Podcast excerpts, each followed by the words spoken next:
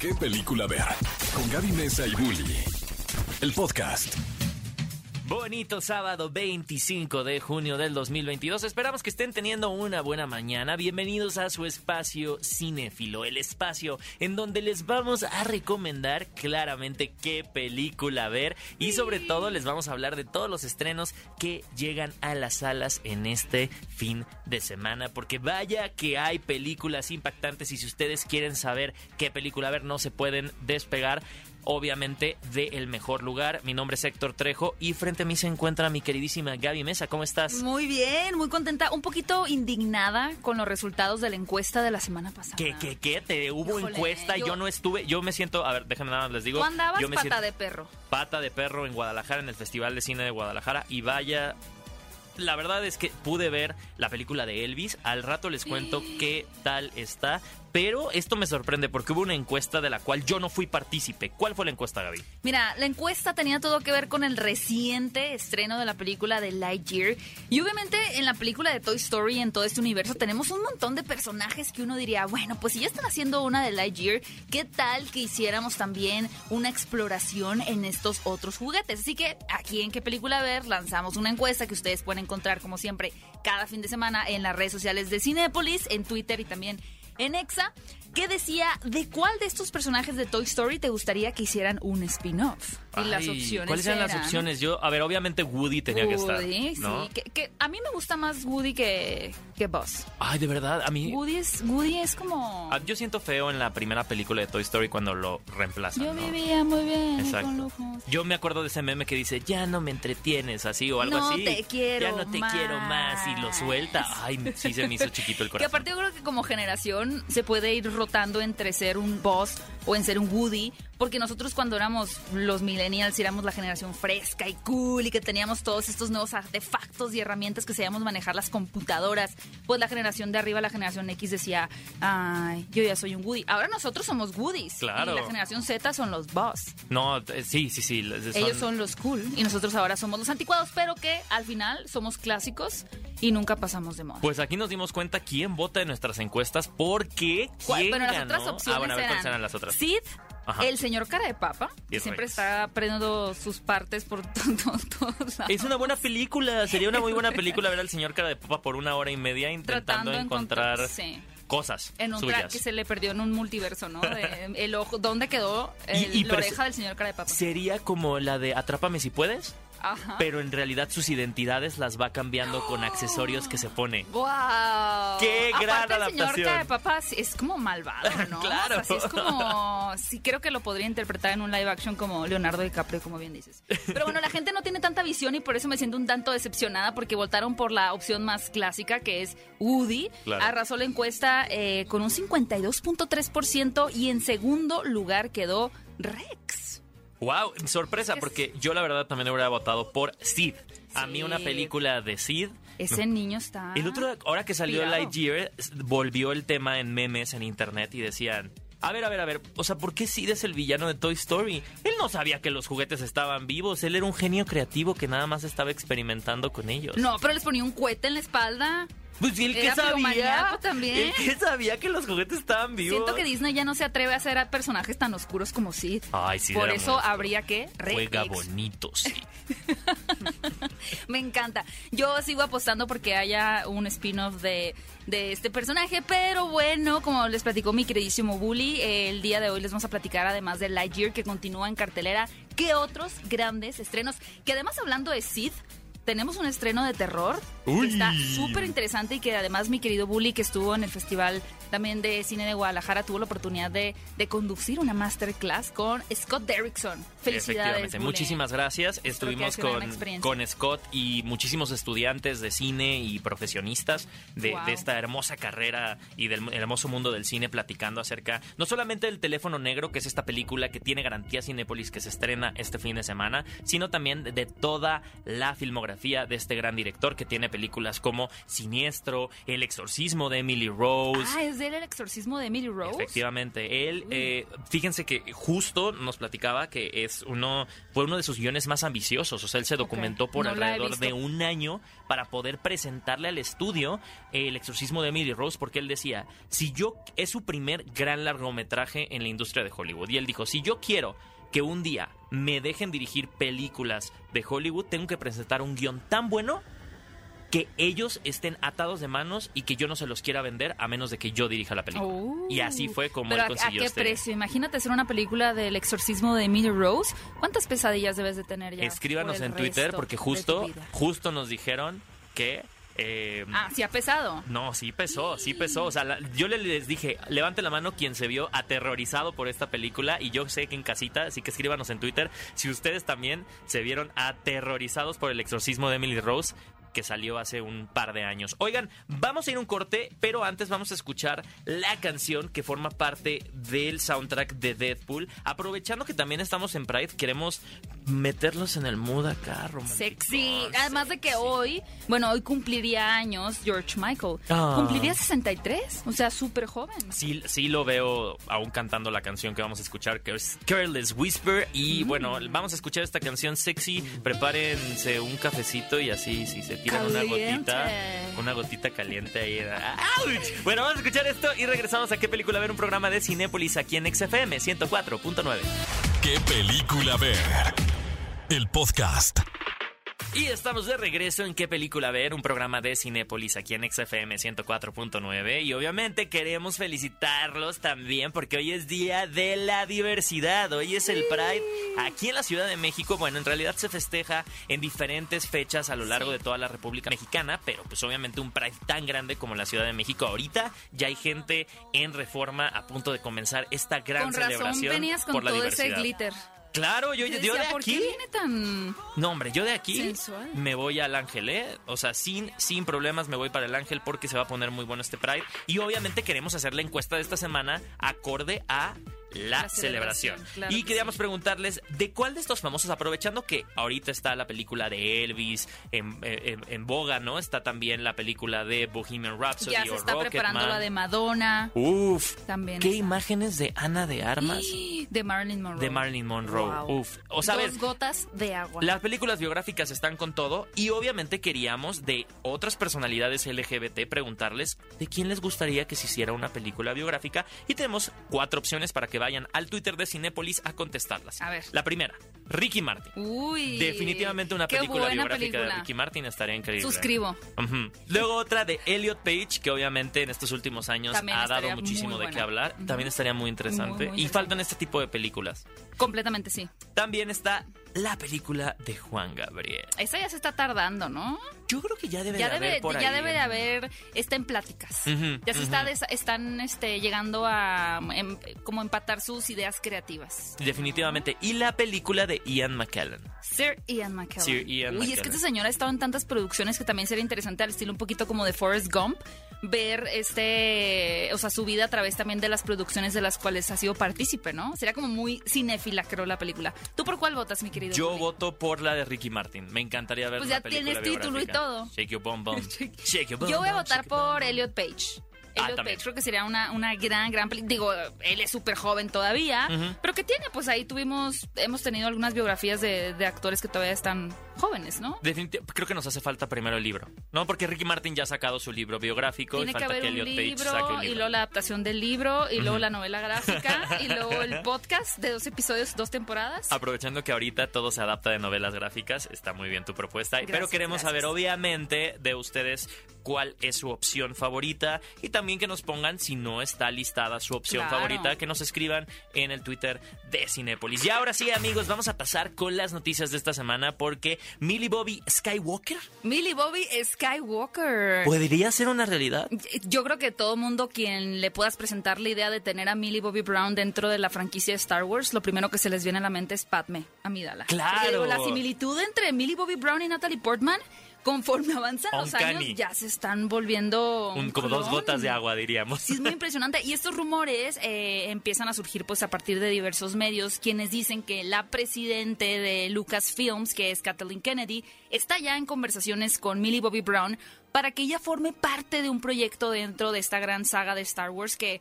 Si ustedes no son fanáticos de Star Wars, pues lo siento mucho porque realmente es una franquicia que está apostando muchísimo todavía a la creación y al desarrollo de diferentes historias, ¿no? Tanto en pantalla grande, como saben, la próxima película que tendremos de Star Wars es el proyecto que está dirigiendo Taika Waititi. Que justo acaba de declarar él que no quiere que tenga nada que ver con la historia de Skywalker, Es que, que esa- él esa- quiere eso ya se poner acabó. nuevas cosas. Ya, ya. La saga Skywalker ya tuvo Nueve películas. nueve por favor. películas, bastantes décadas, tres generaciones completas. Y ciertos spin-offs que hablan de ellos también. Y ciertos spin sí, todavía. Ajá. Sí, la gran ma- mayoría todavía los incluyen, porque pues al final son esta ancla y el hilo conductor que nos ha presentado Star Wars y a través del cual seguimos sintiendo que las historias, a pesar de que se desvíen hacia otros personajes distintos, siguen conectando con la trama original, ¿no? La familia Skywalker.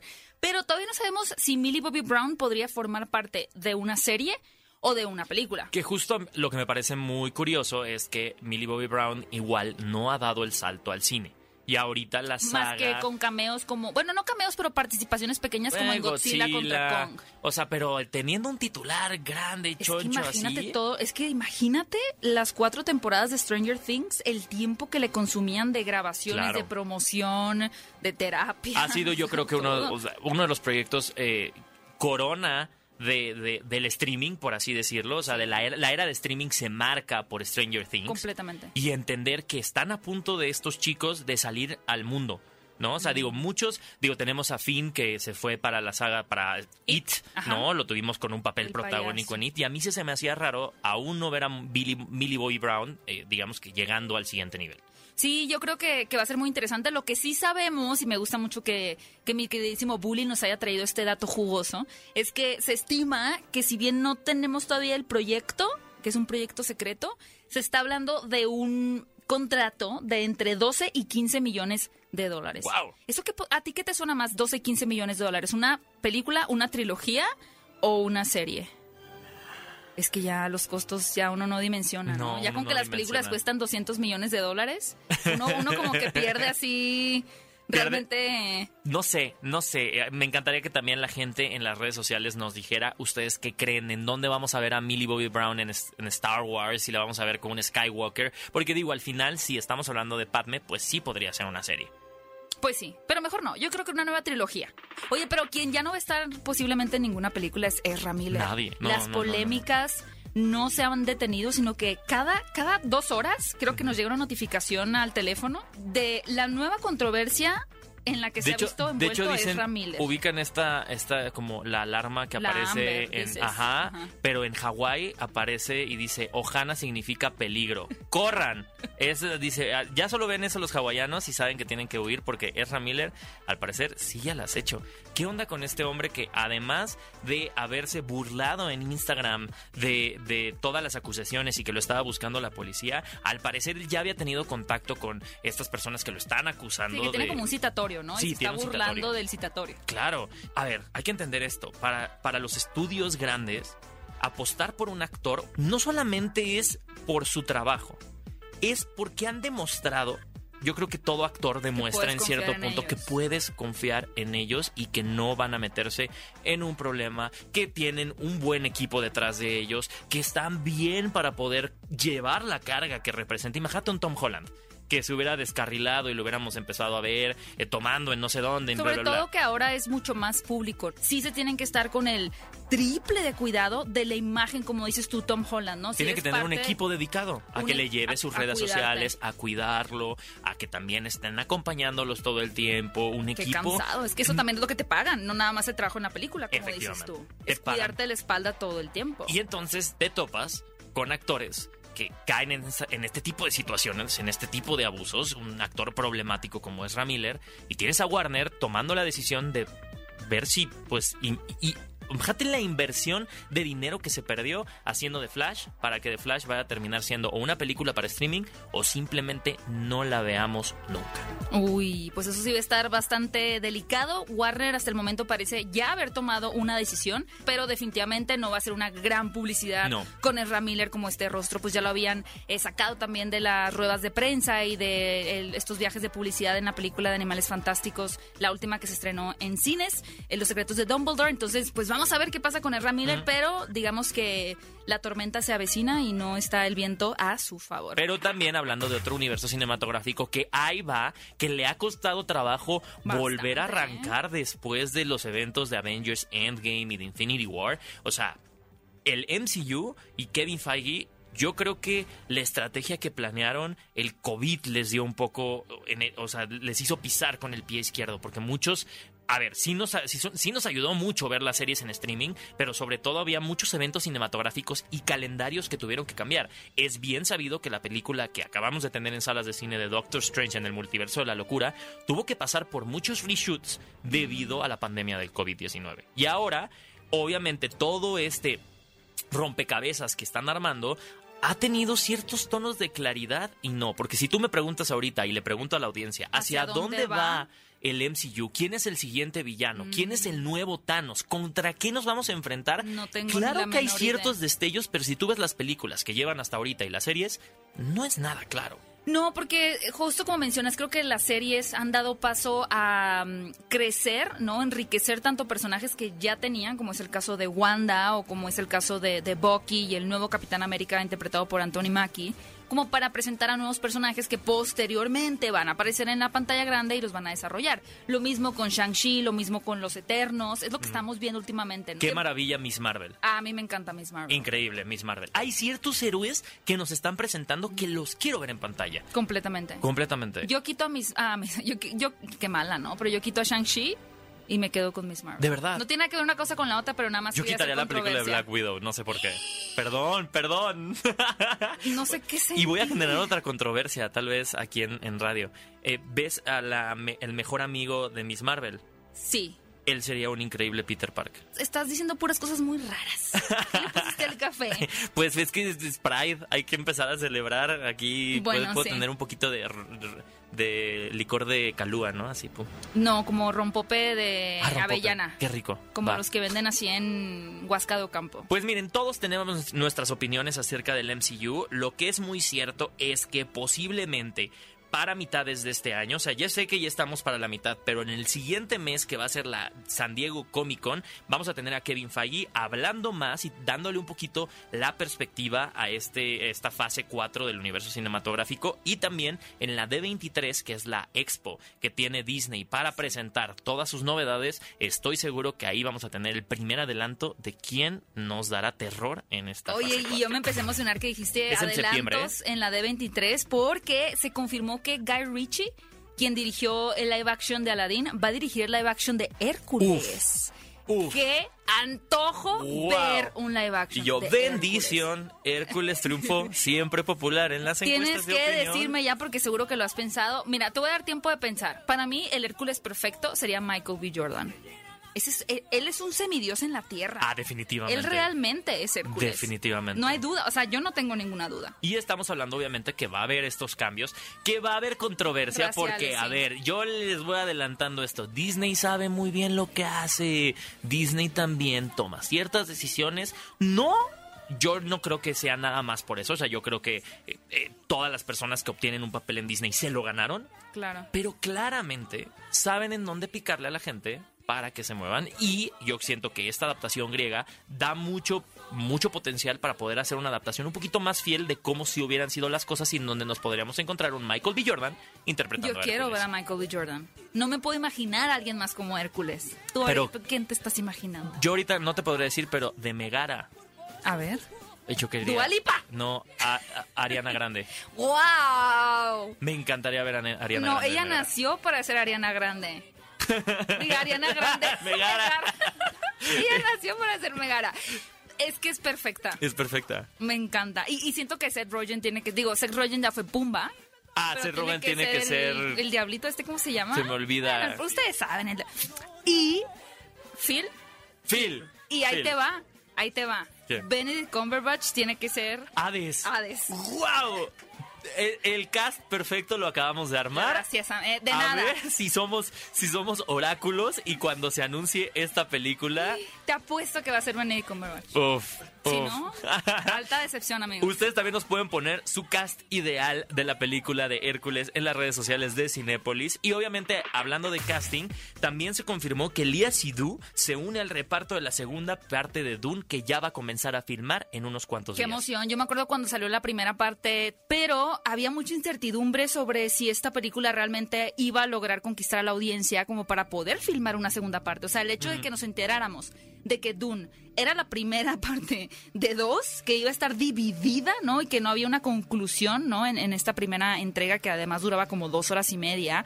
Pues eh, la gente dio el grito en el cielo, ¿no? Y sí pidió mucho el queremos ver que sigue. Y ya saber que, en efecto, está por comenzar Denis Villeneuve a filmar la segunda parte es, es un deleite. Y sobre todo por el elenco que se está formando, que también está increíble. Wow. A ver, tener a, a esta Lia Sidhu como Lady Margot es algo que no nos vamos a poder perder en las salas de cine y también algo que yo sé que muchos que nos están escuchando no se van a poder perder es que ya se anunció una nueva trilogía de El planeta de los ¿Otra simios. vez? Yo no sé, no sé. Es que a mí, mira, yo, yo tengo ya un cierto repele a las producciones en donde sale James Franco. Ajá. Y como James Franco sale en la Pero, primera del pero planeta son de los buenas simios. las últimas de los planetas de los, los planetas de los, Los simios. planetas de los A mí la de Tim Burton me gustaba mucho. Yo sé que es un comentario impopular, pero oigan, yo tenía como 14 años. A mí también me gustaba vi. mucho. Me impactó mucho porque yo no había visto el original. Y el maquillaje me parecía. Elena. Boham Carter Ajá. se veía fantástica. también. Bueno amigos, pues se anuncia una nueva trilogía que continuará obviamente la historia de las películas anteriores. ¿Ustedes qué opinan? ¿Les gusta? ¿No? Queremos No. leerlos y obviamente los vamos a a contestar porque toda esta polémica yo creo que es, es parte de, de- de la conversación que nos gusta tener con ustedes en redes. ¿Qué película ver? El podcast. Estamos de vuelta en qué película ver para platicarles cuáles son las películas que llegan a la pantalla grande este fin de semana para que ustedes puedan decidir qué título van a querer ir a ver. Tenemos bastantes opciones de terror multiversales históricas. Ahora sí que les vamos a dar aquí las opciones para que ustedes elijan qué película se van a ir a ver al cine este fin de semana. Y no se vayan a ir después de las recomendaciones porque vamos a presentarles una entrevista maravillosa que tuve la oportunidad de realizar con los directores de la película de Todo en todas partes al mismo tiempo. Nos van a contar un poquito del porqué de esta película, así que si ustedes ya la vieron y se quedaron con curiosidad, no se vayan porque aquí tendremos a los Daniels, los directores de esta cinta. Y que no haya confusión, porque puede ser que ustedes estén pensando, pero ¿cómo nos van a hablar de una película que ya apenas se va a estrenar en salas? No, hubo un preestreno de esta cinta y muchas Sí. personas ya tuvieron la oportunidad de verla y créanme, Ha sido tocados por la mano de Dios. efectivamente. Están benditos. Todos Júntense tienen en el- así un tercer Un ojo. ojo. un ojo de estos de, de puntito, de los ¿no? que te venden en la papelería. Efectivamente.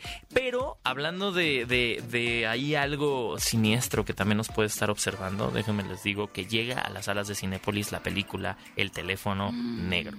Esta película dirigida por Scott Derrickson que presenta a dos futuras estrellas, estos niños que están maravillosos en esta ¿Qué onda con película. los niños? ¿Cómo saben actuar a esa edad, eh? Eh, de hecho, es la primera película de Mason Thames. ¿Cómo le hacen? Yo no sé cómo le hacen. es un- están reencarnados de, no sé. Igual tuve, fíjense que tuve la oportunidad de platicar con, con Scott Derrickson y con ellos, que de hecho vamos a tener esa entrevista pronto, nada más ahí se los dejo porque la verdad es que estuvo muy buena la plática y justo Mason habla como si fuera ya un señor, ¿no? Así de, no, sí, mi papel y estuve viendo una película de los ¿Qué edad años tiene, 20. como 13? Era de tener como unos 13, 14 años, Guau, efectivamente. Y Madeleine McGraw, que es la hermana del de, del papel interpretado por Mason, que es Finney, y trata acerca de este niño y este pueblo en los 70 en donde están desapareciendo varios niños y hay, hay unos globos negros que se quedan eh, como último rastro de estos niños que al parecer son abducidos por una nueva, un nu- una nueva amenaza que llega al pueblo y pues en este caso,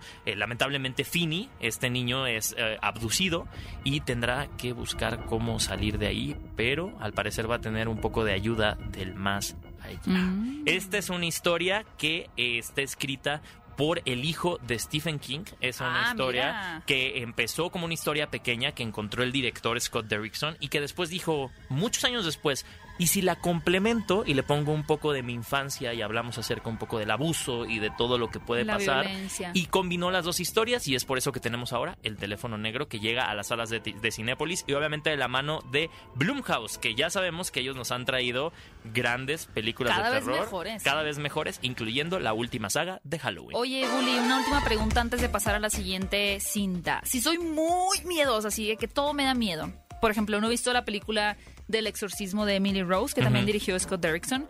¿Esta película me va a asustar mucho o la puedo tolerar? Yo creo que la puedes tolerar porque es la primera vez, hace mucho no veía una, una película y creo que es la primera vez que, que Blumhouse nos presenta también una, una historia que así como da terror, así te mueve el corazón y es muy emocional. no es nada más susto por aquí, susto por allá. No, no, definitivamente. Sí tiene, definitivamente sí tiene sus sustos eh, y sí tiene sus momentos en donde vas a estar tenso, pero es bien interesante ver a estos dos personajes y sobre todo a este niño Fini intentar resolver y salir de ahí con vida.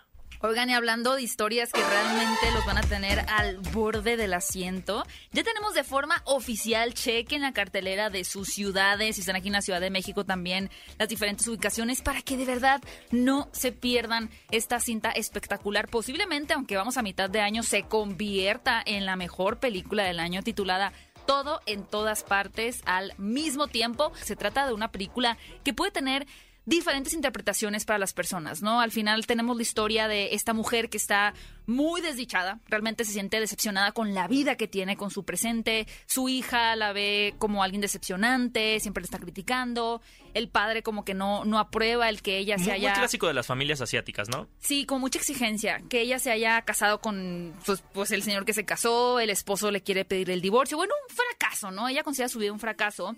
Pero su vida cambia eh, radicalmente cuando un viajero, por así decirlo, de, de otro multiverso, llega a decirle que ella posiblemente sea la única salvación, ella es la elegida para detener a un mal que está amenazando con destruir el multiverso por completo, por lo cual este personaje llamado Evelyn va a tener que acceder a sus diferentes versiones multiversales para poder cargar poderes y diferentes técnicas que la ayuden a enfrentar ese mal. Obviamente este va a ser todo un viaje y una travesía hacia un descubrimiento de quién es ella, Ujú. por qué ha tomado las decisiones que ha tomado en su vida y cómo ciertas cosas que ella pensaba que le habían afectado realmente la fueron llevando a un lugar de, de madurez y ahora de autoaceptación. Entonces es una película, igual que el teléfono negro, pues no solamente es una película muy divertida en este caso, muy chistosa, muy increíble en el aspecto visual y del multiverso, sino que también es sumamente emotiva y conmovedora. Y Yo creo que de verdad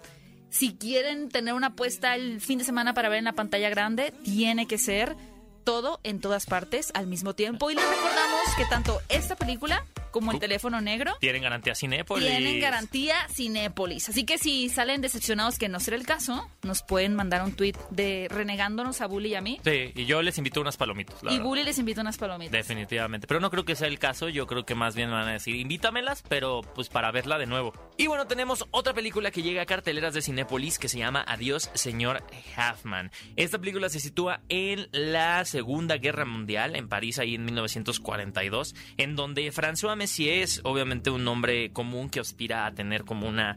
eh, trae esta historia como aspiracional en donde François quiere con su esposa eventualmente formar una familia, pero en eso se atraviesa la Segunda Guerra Mundial. Él es empleado de un talentoso joyero, el señor Halfman, y el señor Halfman durante este momento le propone, digamos que cambiar la propiedad de, de, de manos. Sí, porque él tiene que esconderse. Efectivamente, Ajá. entonces... Es un poquito parecido a Jojo Rabbit. Ajá. Si ustedes ven esta película con Scarlett Johansson, pues tenemos esta niña que está escondida en la casa todo el tiempo, ¿no? Y lamentablemente es uno de millones de casos de personas que tuvieron que estar escondidas, aterrorizadas de, de esta ocupación nazi porque los estaban literalmente cazando, ¿no? También ahí pueden verlo en películas como Inglorious Bastards.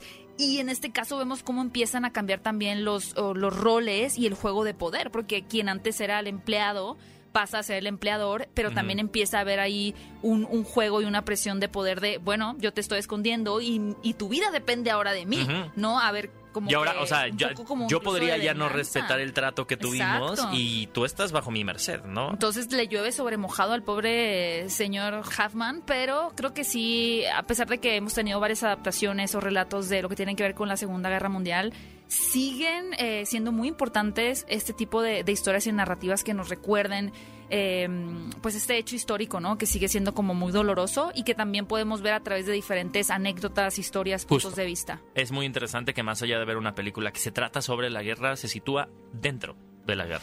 ¿Qué película ver? El podcast. Los protagonistas, sus creadores. De la pantalla grande a tu radio. La entrevista en ¿Qué película ver? de Cinépolis en Exa FM. Muchísimas gracias por recibirme. Debo confesarles que después de ver esta película todo en todas partes al mismo tiempo, me fui llorando todo el camino a mi casa porque de verdad me movió, me maravilló y ya se convirtió en una de mis películas favoritas de todos los tiempos. Así que antes que nada quería agradecerles por eso. Amazing. Oh my gosh.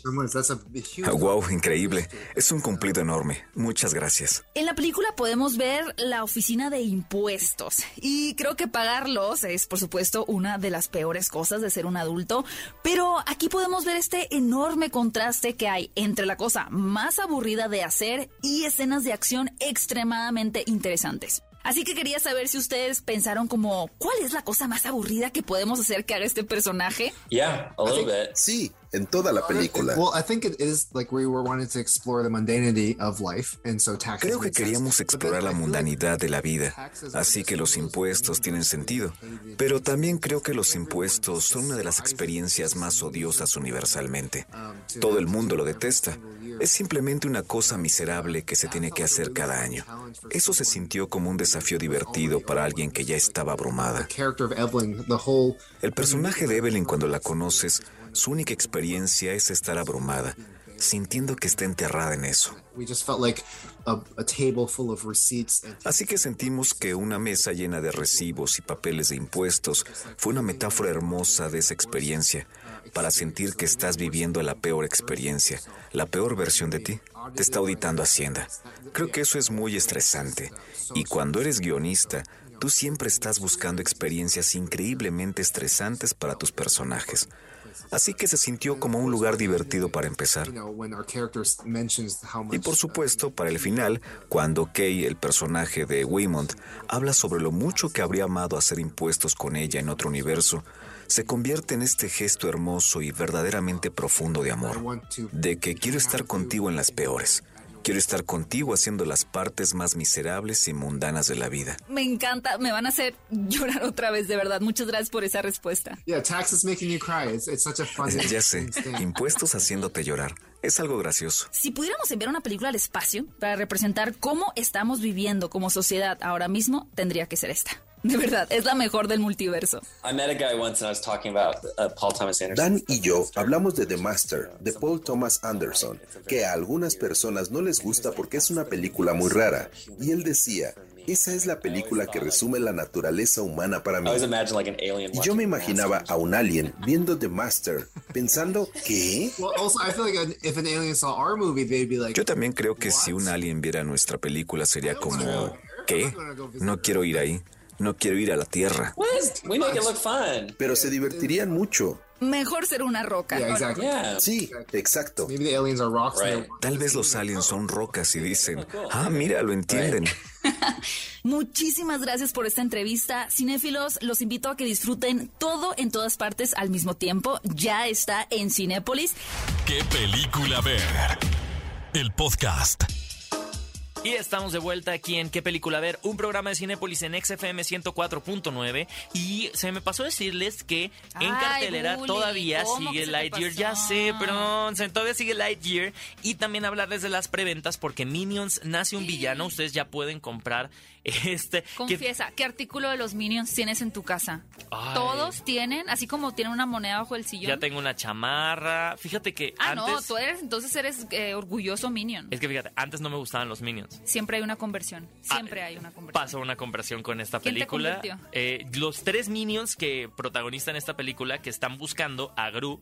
Que Ajá. Gru es este adolescente que quiere formar parte de los. de los eh, Es un grupo de los villanos. Como la ¿no? élite de los villanos, La élite de ¿no? los villanos. Y pues le sale mal la jugada, medio lo secuestran. Entonces ahora depende de estos tres minions, que son sus primeros minions, para rescatarlo. Y todos sabemos cómo son los minions, así que se va a poner muy buena. Ya pueden apartar sus boletos. Para Minions nace un villano. Y también para Thor Amor y Trueno, ahí no, no vas, no, no, o sea, ya. No tenemos, ya está, ya tumbaron Todo la está página dicho. de Cinépolis. ¿no? Todo está Ya dicho, se sabe. pero también causó revuelo en las redes sociales de Cinépolis. La palomera que va a tener especial, así que si ustedes visto, van wow. apartando sus boletos para Thor, Amor y Trueno, van a poder comprar antes su palomera que está increíble, así que si no lo hacen, Ahí no nos estén reclamando palomera. luego en redes sociales. Amigos, y la película de la semana, la recomendación, que me encantó esta recomendación, fíjate, Qué está bueno. en Cinepolis Click, La Deseducación de Cameron Post. Así es, esta es una película protagonizada por Chloe Grace Moretz. Qué bien que actúa, ¿eh? Ay, la amamos. Ella también la Bueno, ella creo que me parece que es bisexual, Chloe Grace Sí, Moretz. También la pudimos haber puesto en la encuesta de la semana. Definitivamente. La cual les recordamos que vayan a votar por qué personaje de la comunidad, bueno, qué actor, actriz de la comunidad LGBT les gustaría ver una película biográfica. Ujú. Si Chloe Grace Moretz es una de sus opciones, vayan y pónganla por ahí.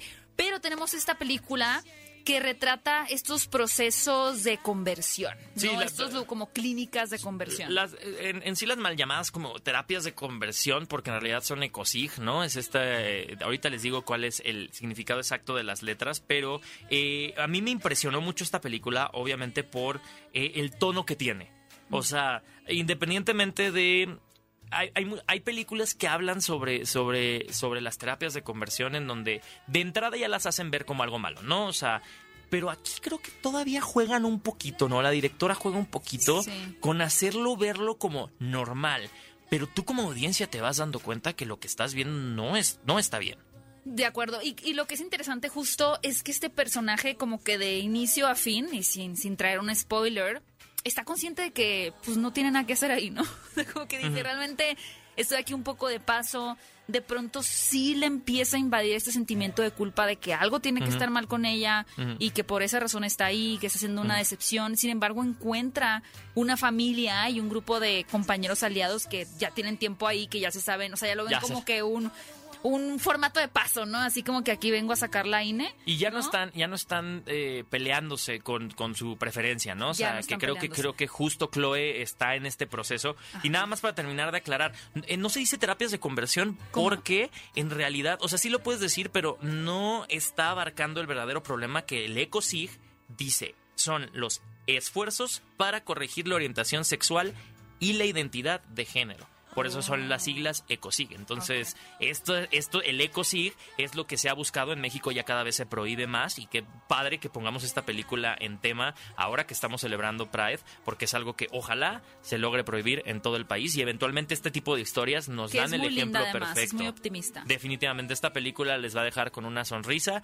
pero también los va a hacer estresarse un poquito porque les va a desesperar la situación. Amigos, ahí es donde termina nuestro programa. Esperemos que disfruten mucho este sábado. Gaby, qué gusto compartir el micrófono El contigo. gusto es mío, mi querido Bully. Como siempre, le recordamos que pueden escuchar nuestro programa de qué película ver en formato de podcast en las diferentes plataformas de podcast, Spotify, Amazon Music, Apple Music, donde ustedes quieran.